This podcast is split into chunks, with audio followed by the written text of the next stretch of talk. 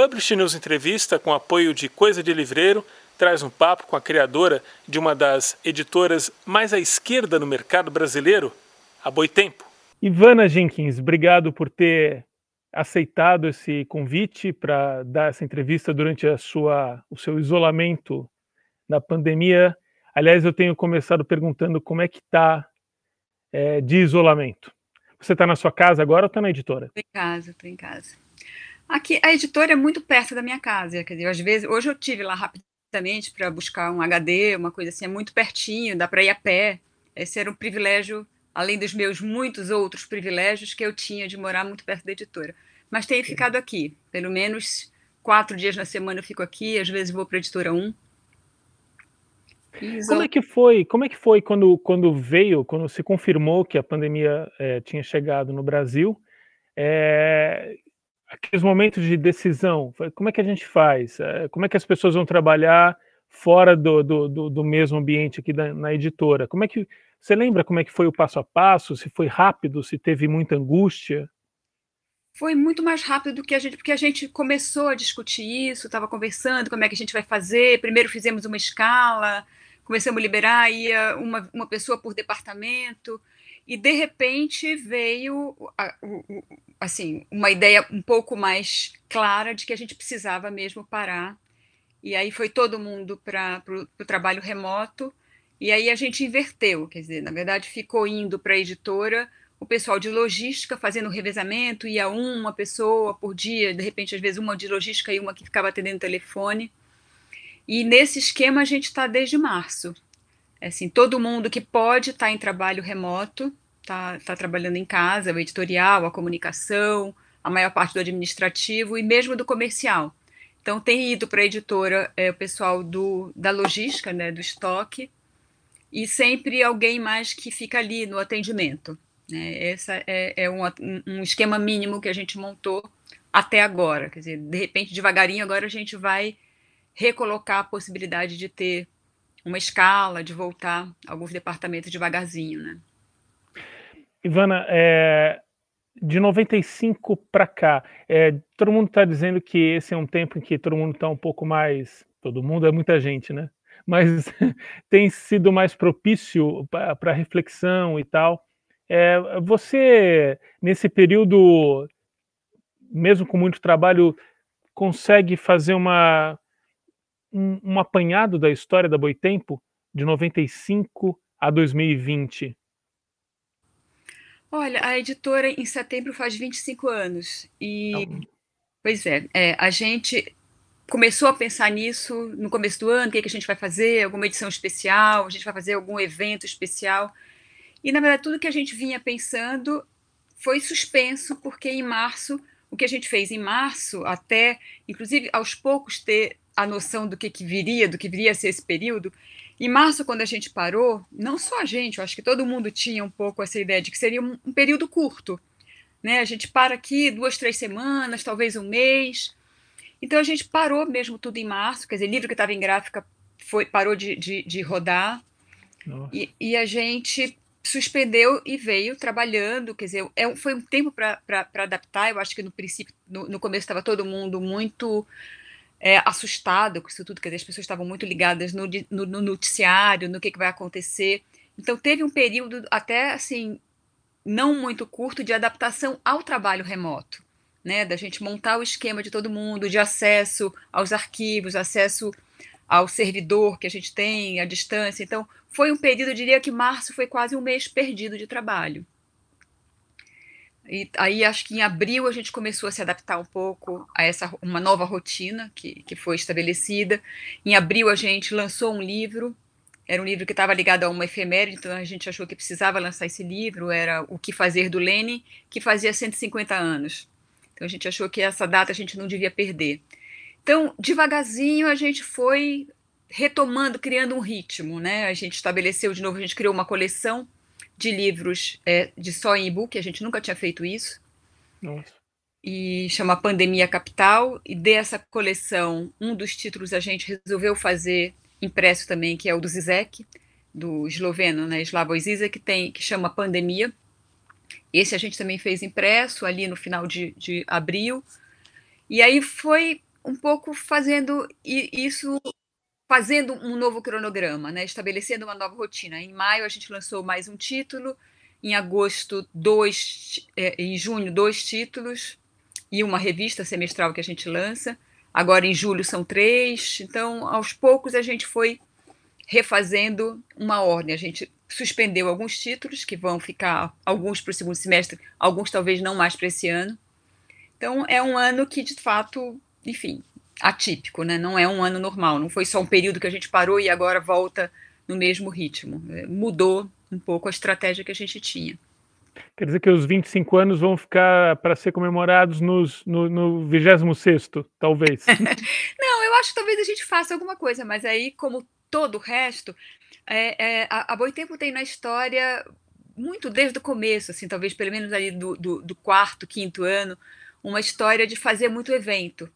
Né? Essa foi uma, uma forma que a gente encontrou, inclusive, de, de aproximar com o nosso público, de, de nos comunicar diretamente com esse público, que era o público universitário. Então, a gente fazia muito seminário, trazia muitos autores para falar nas universidades, em eventos. Então, o que a gente está aprendendo a fazer agora, que a gente não fazia, são os eventos à distância, os eventos online. Né? A gente tem feito lives, a gente está com uma programação de três eventos semanais. Toda Nossa, semana. Bastante. É, tem uma live e, e dois é, é, eventos, da, cursos ou seminários gravados, quer dizer, segunda, quarta e sexta a gente tem evento, seja live ou não. Uhum. Então é, é uma programação que faz, quer dizer, dá trabalho também. Dá mas que é, foi uma forma que a gente encontrou de não parar. Inclusive isso, assim, a gente fez uma programação em maio, que é do aniversário do, do Marx, que é um autor também que a gente publica, e já há três anos a gente fazia um evento grande, um evento que no, no último ano tinham 3 mil pessoas. Então, esse ano a gente fez também, durante uma semana, é, fez palestras, cursos, discussões é, e debates a respeito da obra do Marx durante uma semana e não substitui e, totalmente, mas foi uma forma de não deixar passar a data de um autor que é importante para Boitempo em branco. Então, talvez a gente faça nos 25 anos alguma coisa assim também, desse formato, né? Você sente que é, isso vai ficar de alguma forma? É, claro, podendo voltar ao evento presencial, é, é super bem-vindo, acho que ninguém discute, mas essa, essa forma de comunicação pela internet fica também? Fica. Eu acho que fica. Tem, bom, o tal do novo normal, que a gente ainda não sabe muito bem como vai ser, mas tem várias coisas que eu acho que não tem volta, né? Quer dizer, que vieram para ficar. Uma são é, esse tipo de evento, até porque para a gente muitas vezes era tão difícil trazer um autor lá do outro lado do mundo. Quer dizer, acabamos de falar aqui do Zizek, o Zizek é. mora na Eslovênia. Então, trazer ele, quer dizer, não só é complicado para ele, né? longe, é cansativo, como é muito custoso. Então a gente fazia, é, já, já tínhamos feito algumas vezes em eventos, inclusive no SESC, que a gente faz muito eventos no SESC, faz videoconferência. Mas eu acho que agora esse tipo de evento vai substituir muita, muito, muito evento presencial, né? De uma forma que, que eu acho que também é satisfatória, porque por um lado ela abrange, atinge mais gente, né? Você faz lá e pode assistir a pessoa que mora lá em Belém do Pará, que mora em Porto Alegre, em São Luís do Maranhão, e está todo mundo ao mesmo tempo podendo assistir, de alguma forma interagindo também. Outra coisa que eu acho que não, que não volta é o aumento do livro digital. Sim. Né, que teve nesse período. Eu acho que por mais que ele é, é, a tendência de que o impresso ganhe uma força novamente, eu acho que esse espaço que o digital tomou e ganhou nesse período, eu acho que ele veio para ficar, porque muita gente nesse período, inclusive, passou, comprou, né, leitor. Eu acho que ele é quem tinha preconceito com aquela coisa de achar, não, não, eu gosto do livro impresso, então eu não quero um leitor de, e-book, eu acho que a pandemia fez com que muita gente vencesse esse certo é, uma resistência né, ao livro digital. E para você isso é uma boa notícia? Para Boitempo é uma boa notícia? Olha, não é uma má notícia. A gente é, já faz uns anos, a gente todos os nossos livros, é, a não ser os muito antigos, estão é, indo para o formato de e-book também. Eu até o fim de 2019 a gente tinha já quase 300 livros no formato digital, de aproximadamente um pouquinho menos de 600 títulos lançados. Então, mais ou menos metade do nosso catálogo já estava no, no, online. É, eu não acho que ele tira o espaço do impresso. Né? Eu acho que esse, esse essa decréscimo que teve no livro impresso agora não se deu porque o, o, o digital cresceu, né? se deu porque a gente não tinha livraria aberta. Sim. Né? Essa venda por impulso que a livraria provoca, essa é, essa convivência, né, esse espaço que a livraria provoca, que você vai lá para comprar um livro, mas de repente você sai de lá com quatro. Isso você deixa de ter sem um ambiente da livraria. Mas eu, eu acho que isso, isso volta, não, não em detrimento, de repente, de uma, de, um, de uma redução do digital. Espero. Você já, já teve vontade de ser livreira, de ter livraria? Não, não sei se você já teve também, porque o seu nasci... pai sim foi livreiro, não é isso? eu, eu praticamente nasci dentro de uma.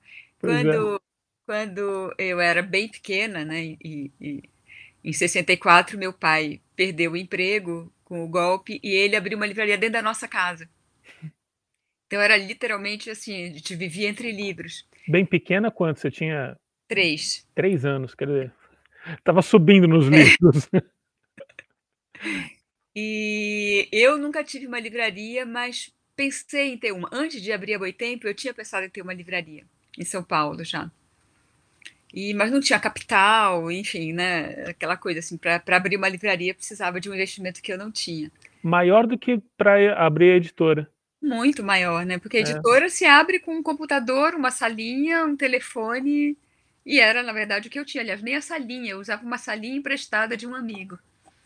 Então, para abrir uma editora, o investimento era quase nenhum. E eu abri assim, quer dizer, assim, com ajuda, aqui e ali, o fundo de garantia, eu estava saindo de um emprego, e ajuda do meu pai na época, do meu pai e da minha mãe, mas sem nenhum capital. Nenhum. Caramba. É, quando você abriu a Boitempo, você já sabia exatamente o que você ia publicar, assim, de cara? Você já sabia qual era a tua linha? Sabia, mas ela mudou. É mesmo? É.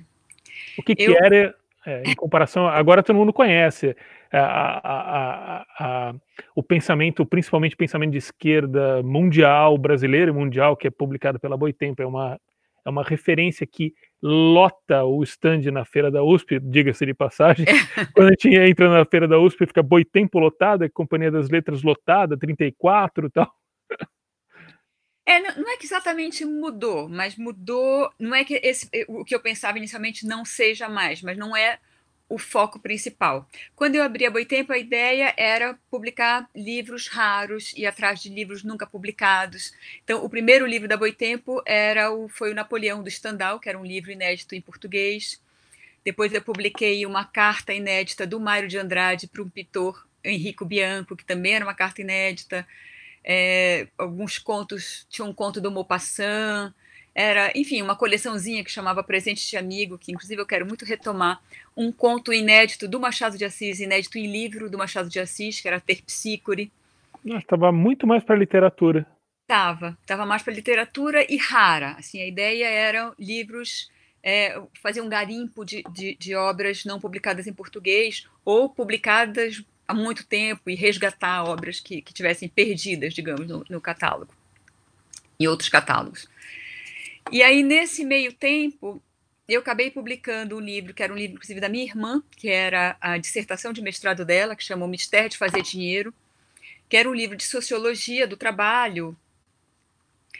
E com esse livro, acabou me procurando um. Que é o Ricardo Antunes, que é um sociólogo da Unicamp, que é o Ricardo Antunes, que hoje coordena, quer dizer, hoje já, desde a, a, a, digamos, 24 anos, eu acho que foi no ano seguinte da Boitempo, essa que é a coleção mais antiga da Boitempo, que chama Mundo do Trabalho.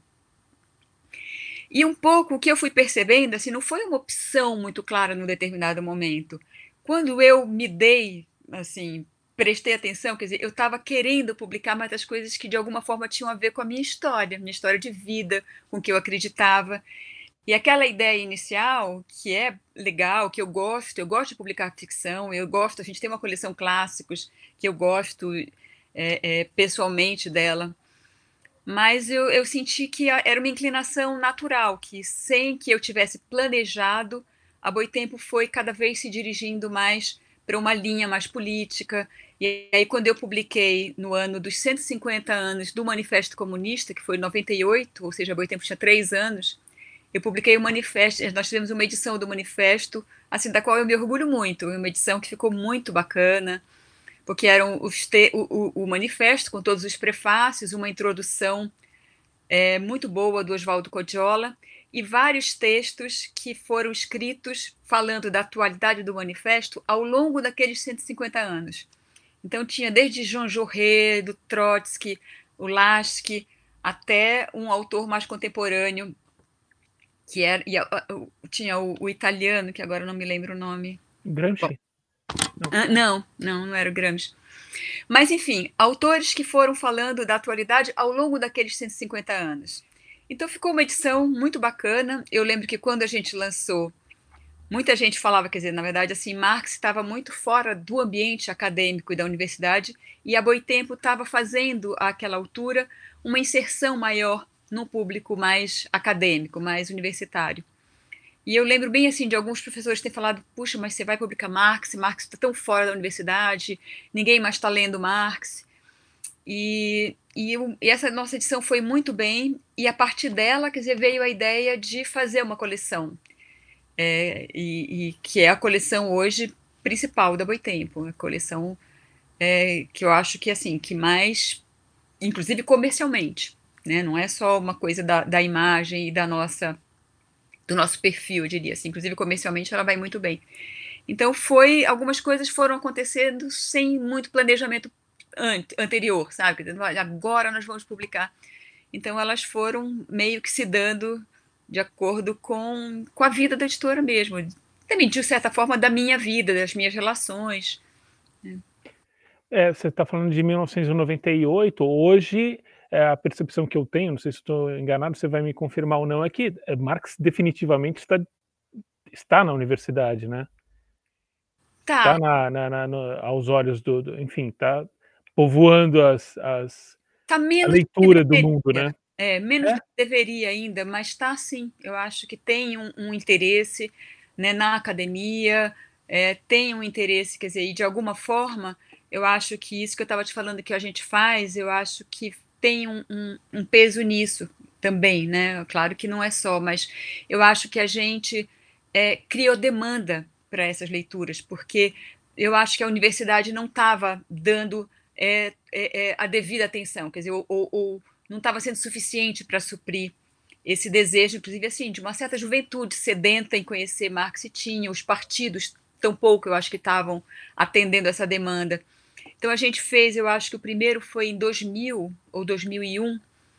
A gente fez o primeiro curso, a gente faz um curso livre Marx e Engels, que já fizemos várias edições. E essa primeira edição que a gente fez era para ter sido na PUC, quer dizer, foi na PUC, mas a primeira aula não foi. Porque a gente abriu a inscrição, eu tinha pedido o Tucarena, não estava disponível, aí deram uma daquelas salas, auditórios que eu não lembro os números lá, mas que cabem 300 pessoas. E a gente abriu inscrição e, assim, em dois dias tinha mil pessoas inscritas. E aí nós ficamos, o que, que a gente faz? O pessoal da PUC ficou apavorado também, o que, que a gente faz com isso? Porque não vai caber. E aí a gente pediu na época, o Calil era o secretário de Cultura. Então, em que ano? Acho que é 2001 isso, não é? Eu, eu sou um pouco confusa com data, mas acho que foi isso. Ah, é. não, eu também. É. mas enfim, a gente mas busca, é, o Google eu, ajuda. É, eu procurei o Cali e falei, Cali, por favor, eu preciso de um auditório grande, nós temos o, o, um curso, expliquei a situação para ele. E aí ele foi e cedeu para gente o Animbi. Nossa. então nós fizemos a primeira aula do curso livre Marx Engels, a primeira aula era sobre a ideologia alemã, para mil pessoas. Era assim, um negócio super bonito de ver. E as outras aulas, depois a gente dividiu em duas, ficaram em dois auditórios na PUC, fizeram dois horários, de manhã e de noite e tal. Mas a primeira aula foi histórica, assim, foi olhar aquele, aquele ginásio enorme e tal, uma aula sobre Marx. Então, depois a gente foi fazendo vários. Nós fizemos no Rio, fizemos em São Paulo, fizemos em Sindicato e outras cidades. Então, eu acho que isso, de, alguma, de uma certa forma, também foi um gerador de, um, de criar um público leitor para esse autor. Né? Quer dizer, de fazer com que tivesse é, é, gerando muitos clubes de leituras, quer dizer, assim, os seminários que a gente fazia, a gente percebia que saíam de lá grupos que depois criavam grupos de estudo para estudar determinada obra, para estudar o Capital, para estudar a ideologia alemã, para estudar. Então, isso foi, enfim, foi não é ainda, porque a gente tem feito com menos frequência agora, e esse ano não fizemos ainda nenhum, mas é, eu acho que isso tem sido um, um gerador de um público leitor da obra de Marx no Brasil. Que curioso, 98 o presidente era Fernando Henrique Cardoso, que em sua juventude tinha um grupo de, de estudos de Marx, né? Nós que amávamos tanto o Capital, né? é, os famosos sim, sim. grupos de leitura do Capital. É, os, o interesse pelo Marx às vezes não fica para sempre. Mas enfim. alguns, você diria. Alguns não relegam depois, né?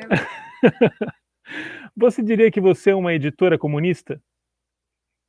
Eu, eu sou, quer dizer, eu acho que é, é importante não não misturar a boitempo. Tenho, a boitempo é uma editora comunista? Não. Eu sou. Porque está inserida no, no, Claro, né? É, e essa, aliás, assim, é sempre uma coisa não muito fácil, né? Porque eu tenho toda uma vivência, eu tenho uma história de vida, eu tenho as coisas nas quais eu acredito, mas eu tenho que dirigir uma empresa dentro de um sistema que é capitalista. Me né? fala dessas dificuldades, dessa angústia que você vive. Isso é muito interessante. É. Não, essa, essa é uma angústia, eu diria assim, até permanente, porque tem várias. É, desde a questão, por exemplo, do preço do livro. Né? Tá. A gente publica Marx e a gente quer que mais pessoas leiam. Por outro lado, a gente não quer abrir mão de uma tradução de qualidade, a gente não quer abrir mão de uma impressão de qualidade, que tenha um bom papel. Eu não quero abrir mão da caricatura do Loredano na capa. Eu quero que ela tenha uma qualidade, a obra. Então, isso faz com que o livro não seja barato. Né? Embora eu, eu, eu, eu discordo também dessa ideia de que o livro do Brasil é caro, a gente faz mil comparações e eu acho que isso não, não, não é verdade. Mas o que a gente tenta fazer para compensar isso é pelo menos, sei lá, duas vezes no ano fazer uma promoção, como a gente faz no aniversário do Marcos em Maio, quer dizer, faz promoção com 40%, 50% de desconto. De vez em quando a gente faz dos e-books também.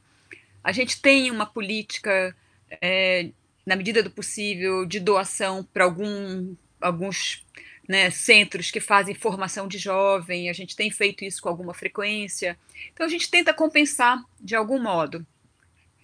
E tem toda a gestão, né? A Boitempo é uma empresa que tem que ser gerida, obviamente, que eu tento, na medida do possível, dentro do, dos meus princípios, fazer com que ela seja justa, né? Mas é uma empresa que tem que lidar com isso, né? E muitas vezes tem que lidar com medidas que, digamos, né, não seriam muito populares, mas às vezes você tem que tomar, né? Eu tento não ter nenhuma posição de austeridade na Boitempo, mas eu sou a pessoa responsável por fazer com que ela fique de pé como empresa. Uhum.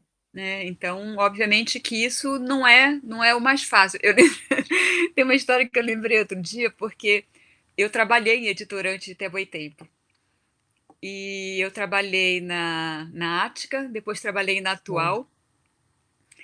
E na Atual, quando eu trabalhei, eu saí da Atual, fui trabalhar em outras coisas, trabalhei em revista, trabalhei num, num, numa agência que fazia um jornal e um, umas revistas, umas coisas. E eu fiquei fazendo frilas para Atual. E aí eu fazia muito frila, assim, pegava, era um pacote inteiro que eu pegava, fazia preparação, edição de texto, as questões é, de perguntas, texto de corta-capa, resenha, eles era um pacote que pegava aquilo custava lá tanto. Eu, claro, sempre achava meio pouco aquilo. Mas aí, quando eu criei a Boitempo, eu uma vez chamei para fazer um frila a pessoa que na atual me passava o frila. Aí, quando ela falou, bom, qual é a tabela? Eu falei, tanto, ela falou, só isso? Eu falei, mas era exatamente o que você me pagava. Eu falava, essa coisa assim, é muito quando você está do outro lado, você avalia o preço de outro jeito, né? Então, é, é, é, é sempre. É, essa é uma relação complicada, né? Essa relação, e é, é, é, é digamos, a luta de classe está presente o tempo todo, né? no universo. Vamos voltar lá para aquela casa né, em Belém do Pará, que era um, que virou uma livraria de um dia para o outro.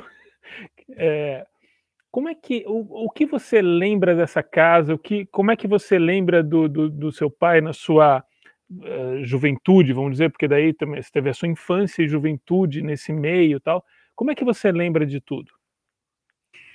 Olha, as minhas lembranças, assim, eu acho que eu tive uma infância muito, muito saudável, muito legal, assim. Eu tenho um, um, os pais, meus pais é, quando formaram a livraria, assim, meu pai era um leitor, né? Ele minha mãe. Minha mãe foi fazer faculdade de letras, ela se formou em professora quando eu já estava nascida. Ela teve cinco filhos, eu era a última.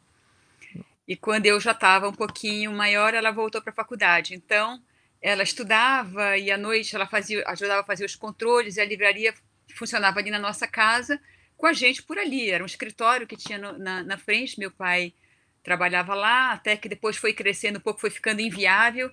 E aí ele comprou uma casinha, na época ele nem sei se comprou, bom, não, acho que comprou. Era uma casinha que era nos fundos, dava para a rua de trás. E aí é, a gente ia pelo quintal para a livraria. Então era meio que uma brincadeira, assim, eu cresci meio que no meio daquilo. Mas ao mesmo tempo assim, era uma infância com alguns sobressaltos que nada que tenha sido uma marca triste, não. Quer dizer, para a gente depois até ficava um pouco divertido, mas assim, na nossa infância, meu pai tinha a livraria e depois ele abriu já no comecinho dos 70 uma editora que foi a primeira Boitempo. E quando eles lançavam os livros, é, o, o, os livros algumas vezes nem saíam da gráfica, a, a, a polícia ia lá e apreendia. E muitas vezes a Polícia Federal fazia apreensão na nossa casa também, né? Eles chegavam lá, aquela coisa assim, pegava o vermelho e o negro, levava, deve ser livro comunista. Uma capa vermelha. Tô aqui procurando o tal de Marx, quem é ele?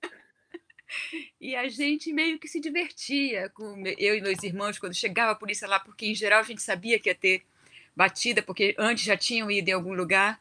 Então, do outro lado da, do muro morava a mãe da minha mãe, a minha avó. Então a gente ficava pelo muro de trás pulando com os livros que eram de fato mais, mais proibidos, assim, passando o livro para lá para esconder. Então era uma, um sobressalto, mas que no fundo assim ficaram as histórias da família que são divertidas hoje, sabe? Na, na época óbvio que era complicado, levavam meu pai muitas vezes para a polícia, ia lá, esperava, mas é, eu acho que foi no cômputo geral assim uma infância muito muito muito bacana, assim, muito boa. Eu acho que eu tenho as melhores lembranças desse período. Por que, que você é, é, te ocorreu ser outra coisa na vida ou não? Você o, a, foi a, a, trajetória do seu pai que te influenciou ou não? Foi, foi uma coisa, foi é, o acaso, assim? Que, como é que você conta? Olha, eu, eu ia ser uma geneticista. Eu fiz biologia na Federal do Pará. Quando mudei para São Paulo, eu vim com uma carta de recomendação do Horácio Schneider, que era o meu orientador lá, para um geneticista da USP, para trabalhar com ele, e vim com a carta, aquela coisa.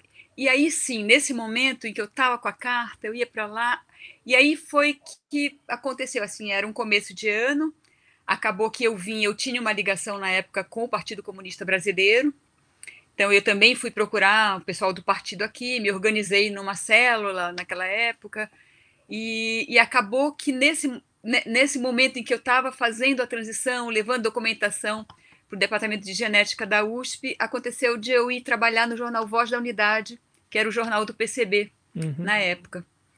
E aí acabou que isso, assim, eu fui, trabalhei lá, acabei desistindo da biologia, e depois de, do, do Voz da Unidade eu fui trabalhar em outras coisas, revista, jornal, editora, até criar em 95 a Boitempo. É, você foi arrastada. Fui. pelo seu pensamento. É um, pouco, é, é um pouco aquilo que eu estava falando também das escolhas, né? Quer dizer, quando eu vi, eu estava ali, era, era, era outro ambiente, né? mudando de cidade, onde eu, quer dizer, ia também para um ambiente universitário onde eu não conhecia ninguém.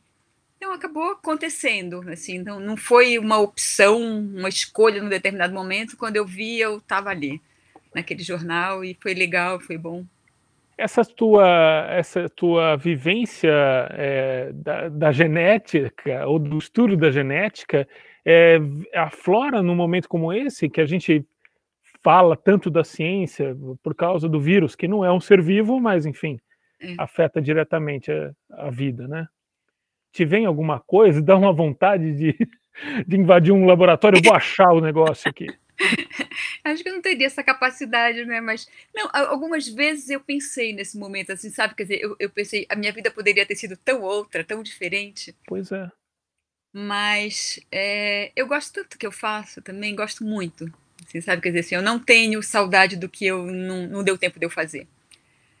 Mas, e é engraçado, né? Assim, porque agora, por exemplo, assim, o meu filho mais novo fez história tá trabalhando numa editora e eu estava achando assim, bom, ele está trabalhando lá, depois ele vem acabar, que ele vem para Boitempo, eu estava achando que ele estava sendo formado ali na outra editora. E de repente, no final do ano, agora assim, ele já concluindo o curso, ele falou: "Eu quero fazer vestibular para medicina".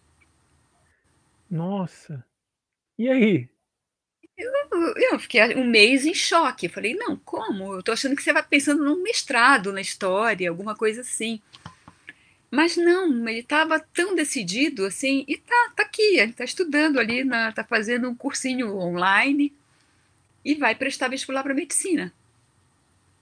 Então, quer dizer, eu vim de um lado e vim para o outro, acho que ele veio aqui pelas humanas e voltou para né, um caminho assim inverso, trocado. Mas ele vai com uma formação é, especial, muito humana, né? Pois é, isso eu acho bacana. E é legal porque, assim, quando eu, ele pensa no que, que vai ser, eu falei, mas você pensou no que, que você quer fazer?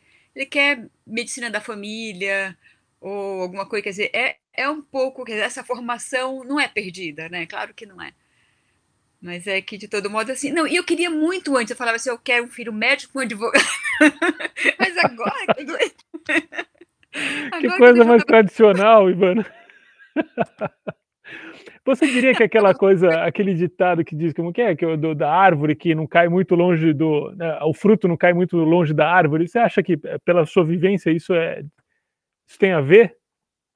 Ah, eu acho que tem. A gente carrega essas coisas, né? Sempre assim, até quando a gente não percebe, né? A gente traz tanto isso, né? Assim, traz tanto as nossas nossos ancestrais, as nossas histórias.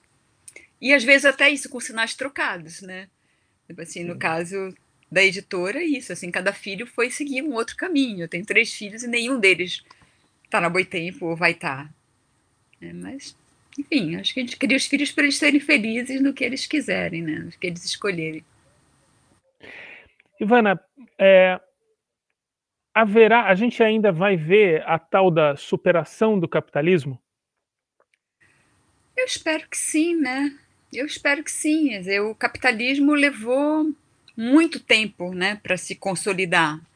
Então, eu acho que ele está agora numa fase, eu acho que a gente também não pode esperar que de uma hora para outra a gente possa ter. a gente teve uma experiência de socialismo, e mas eu acho que é isso, a história não acabou. Né, a gente tá, tem, tem muita coisa para acontecer, e eu acho que a gente precisa acreditar nisso, precisa lutar por isso, né? Quer dizer, assim, lutar por igualdade, eu acho que é, o, que é a obrigação que a gente tem de vida, né? Por um, um, um mundo mais justo para a gente viver, para os nossos filhos, para os nossos netos, para quem vem por aí, né? O, o, quando esse atual governo no Brasil foi eleito, ele, ele representa eh, o oposto do que a Boitempo publica. É, é, te assustou? Foi uma coisa que ou foi algo que você já é, vislumbrava que podia mesmo acontecer? Enfim, como é que, como é que foi o impacto? Eu não digo que assustou, assim, eu, embora até, assim, muita gente, mais, mais autores às vezes até da Boitempo se assustaram do que a gente lá. Assim, é tinha muitos autores que falaram, não, vocês não podem estar aqui, muda dessa casa, tem que ir para um prédio.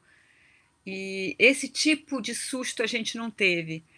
Mas é, é, é, é, é, muito preocupante, né? Quer dizer, assim, a gente vê um caminho de uma fascistização, quer dizer, que a gente achava que era um exagero há dois anos atrás.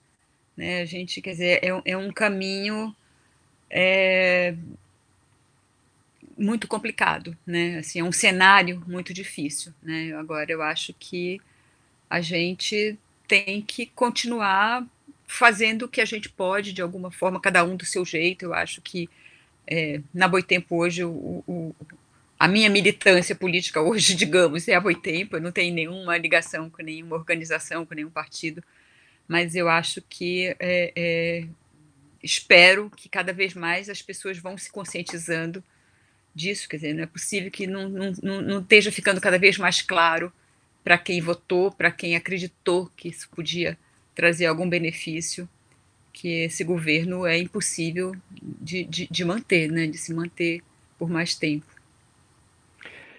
Ivana, vamos falar um pouco de Drummond. É, é, Boitempo, o nome da editora, vem do livro é, é, na verdade, são três livros do Drummond, é isso? Me corrige se eu estiver errado. São três livros que têm como guarda-chuva esse nome Boitempo, não é? É, eu acho que é, uma edição, é um poema que se chama Boitempo e que deu nome para um livro, que é uma coletânea, né? Eu, eu conheço só esse, não sei se tem mais. Que é, é porque é, ele tem, ou, ou, são três partes, como se fossem três livros, eu agora também tô, tá me fugindo. É. é. É, mas ele, ele é, uma, ele é um, um, um livro de memórias, basicamente, né? É, é um livro que fala que são reminiscências da infância, né? São as lembranças que o, de, dele da infância. O, o Boitempo é muito isso, né? O tempo na fazenda, o tempo de, esse tipo de lembrança do, do Drummond. E é um poema curtinho, bem pequenininho, mas que dá nome para o livro. E você é, vai publicar uh, o Drummond? Quando é, quando é que você pretende tirar da Companhia das Letras?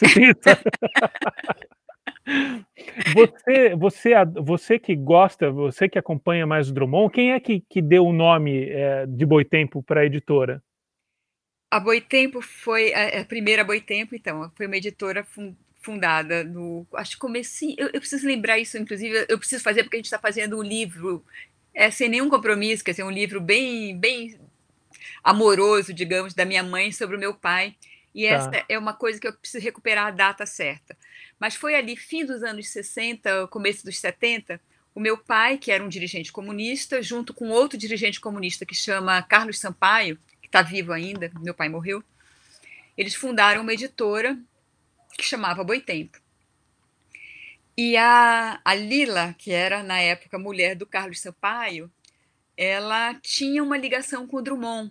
Ela era professora da, da Universidade Federal do Pará, ela foi colega da minha mãe de faculdade, e ela conhecia o Drummond, se correspondia com ele, e eu vim saber uns cinco anos atrás, talvez um pouco mais, que meu pai foi homenageado na Feira do Livro do Pará, e eu fui para lá, eu fiquei sabendo que, na época, o Drummond tinha autorizado o nome. Eu, eu achava que ele simplesmente tinha usado o nome.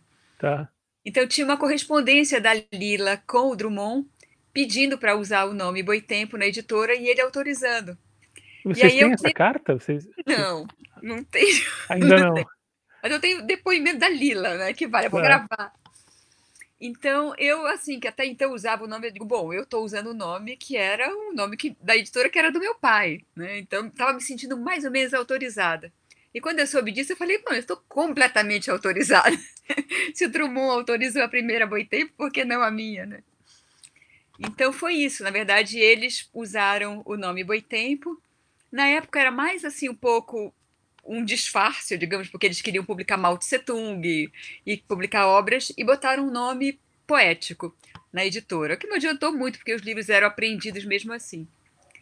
Mas e quando eu resolvi abrir a minha editora, foi um ano que o meu pai adoeceu. Então eu não tinha pensado em usar esse nome. Então eu tinha lá uma lista de nomes, a gente estava fechando o nome, e aí o meu pai, que era assim um grande incentivador para eu abrir uma editora, adoeceu e acabou morrendo nesse mesmo ano. Então foi o que decidiu para mim a retomada da editora que era a editora dele. Então eu costumo dizer assim que é mais uma homenagem, embora eu adore Drummond e, e seja o maior poeta brasileiro, é, foi mais uma homenagem ao meu pai do que a ele. Eu sou obrigada a confessar. Quem mais da, da, entre seus irmãos é, também estão nessa área do livro, não?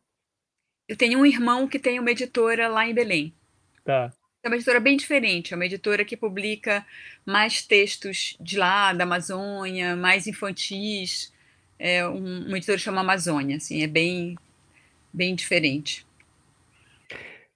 Para ir amarrando o nosso, nosso encerramento de entrevista, qual é a sua utopia hoje? Ai, utopia hoje.